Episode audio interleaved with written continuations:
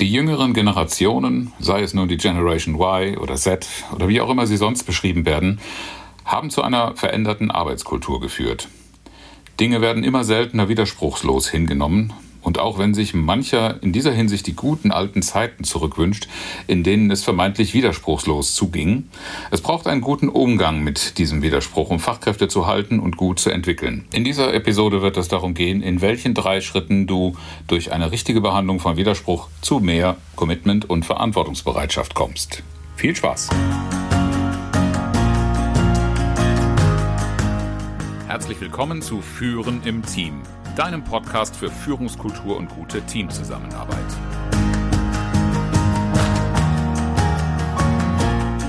Mein Name ist Oliver Bayer. Ich helfe Teams, ihre Zusammenarbeit zu stärken und Erfolge zu feiern, ohne Verantwortung abzuschieben.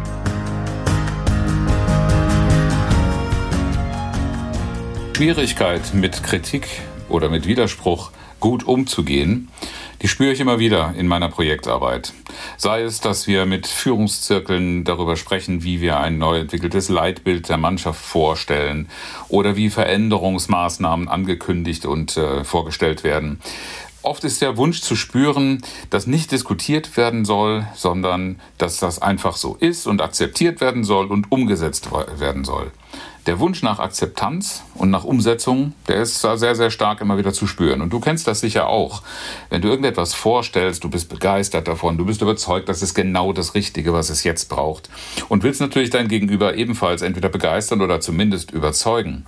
Und dann, ja, Widerspruch, Einwände, Gegenargumente. Und was ist dein erster Impuls? Bist du dann verunsichert? Bist du verärgert? Würdest du es eigentlich lieber von vornherein vermeiden und gar nicht erst zulassen? Natürlich und menschlich wäre das. Und du bist wohl eher nicht begeistert.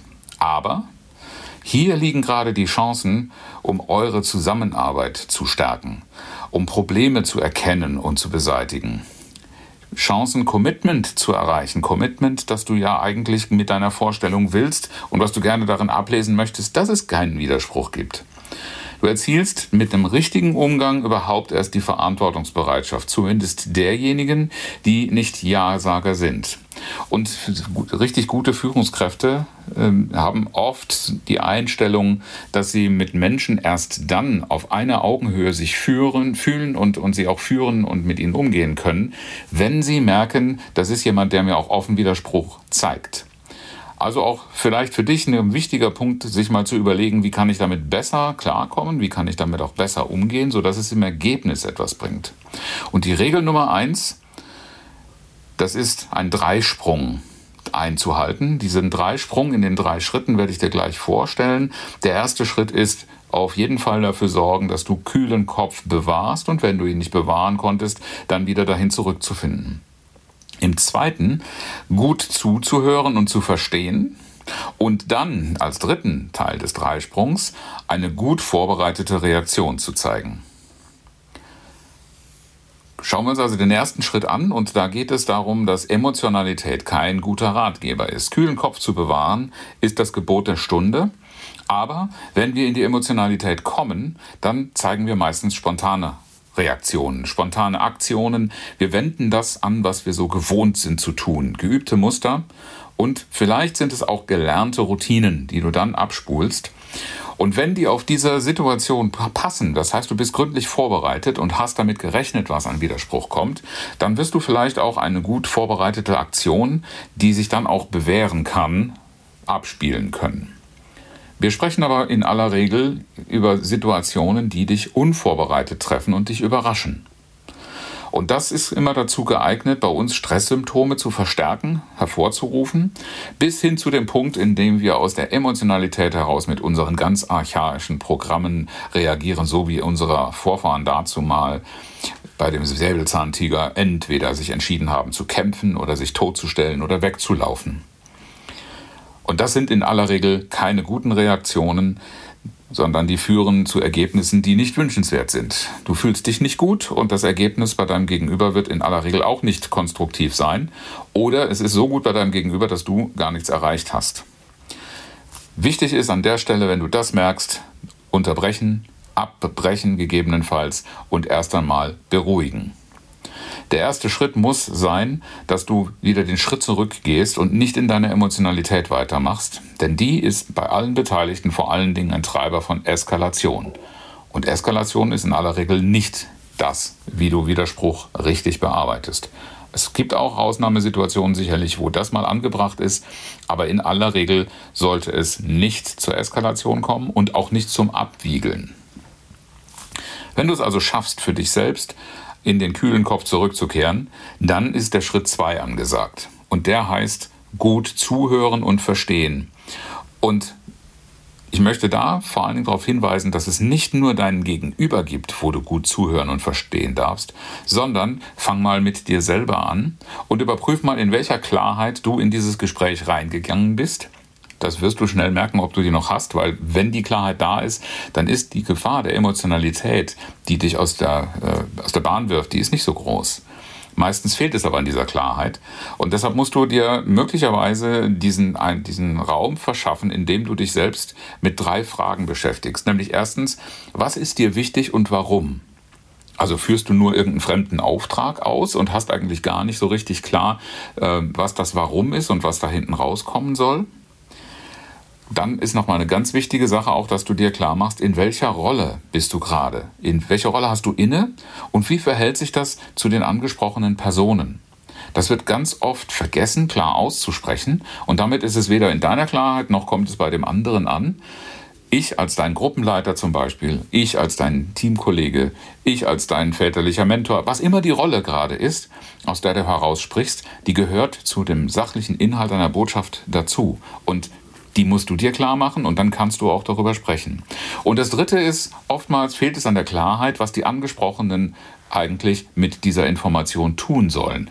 Also was du von ihnen konkret erwartest. Erwartungen werden oft erst ausgesprochen, wenn sie nicht erfüllt worden sind und wenn du bei der Enttäuschung angekommen bist. Das ist natürlich zu spät. Eine Erwartung muss von Anfang an klar sein. Und diese drei Punkte, also was ist dir wichtig und warum, in welcher Rolle sprichst du zu der anderen Person und wie verhält, verhält sich das, also sowohl die Rolle als auch deine persönliche Situation zu den Angesprochenen, da ist auch die Beziehungsebene äh, zu beleuchten. Und was sollen die Angesprochenen tun? Und wenn du das klar hast, dann gehst du auf die widersprechenden Personen zu und hörst gut zu und versuchst zu verstehen. Und bevor, nicht bevor du nicht verstanden hast, halt dich auch zurück mit allem, was du von den Personen jetzt erwartest und all diese Dinge zu platzieren, über die du Klarheit hast. Dein Kommunikationsmittel sollte die Frage sein. Also wende Fragetechniken an. Im Zweifel beschäftigst du dich auch nochmal mit verschiedensten Fragetechniken, die für gute Gesprächsführung hilfreich sind. Aber ganz generell kann man schon empfehlen, fürs Zuhören und Verstehen sind offene Fragen einfach das beste Mittel. Und wenn du glaubst, etwas verstanden zu haben, dann kannst du im Rahmen des aktiven Zuhörens natürlich auch mal die ein oder andere geschlossene Frage stellen im Sinne von, habe ich dich richtig verstanden, das? Und dann gibst du mal mit deinen eigenen Worten wieder. Dann wirst du von deinem Gegenüber ein Ja oder ein Nein hören. Dafür passt eine geschlossene Frage. Aber wenn sich das nicht bestätigt, dann unbedingt wieder öffnen. Aktiv zuhören heißt auch dem anderen den Raum geben, zugewandt sein, wertschätzend sein und eben in größeren Sachverhalten äh, dann durchaus auch immer mal zwischendrin fragen und nicht bis zum Ende warten, um festzustellen, dass du nach einem Drittel nicht mehr verstanden hast, wo eigentlich dein Gegenüber gerade unterwegs war. Wichtig ist dann auch hier deine innere Haltung in der Beziehungsebene. Behalte die Wertschätzung bei. Äh, geh immer davon aus, dein Gegenüber hat irgendeinen Grund zu widersprechen und es geht darum, dass du diesen Grund verstehst und herausfindest. Nicht, dass du dem äh, dahinterstehenden Bedürfnis 100% Rechnung trägst, weil wir sind natürlich nicht bei Wünsch dir was. Es ist auch nicht deine Aufgabe, jeden Wunsch deines Gegenübers zu erfüllen.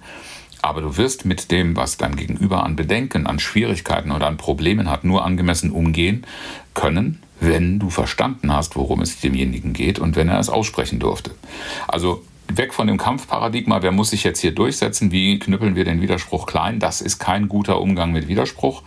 Das wird in die Eskalation führen.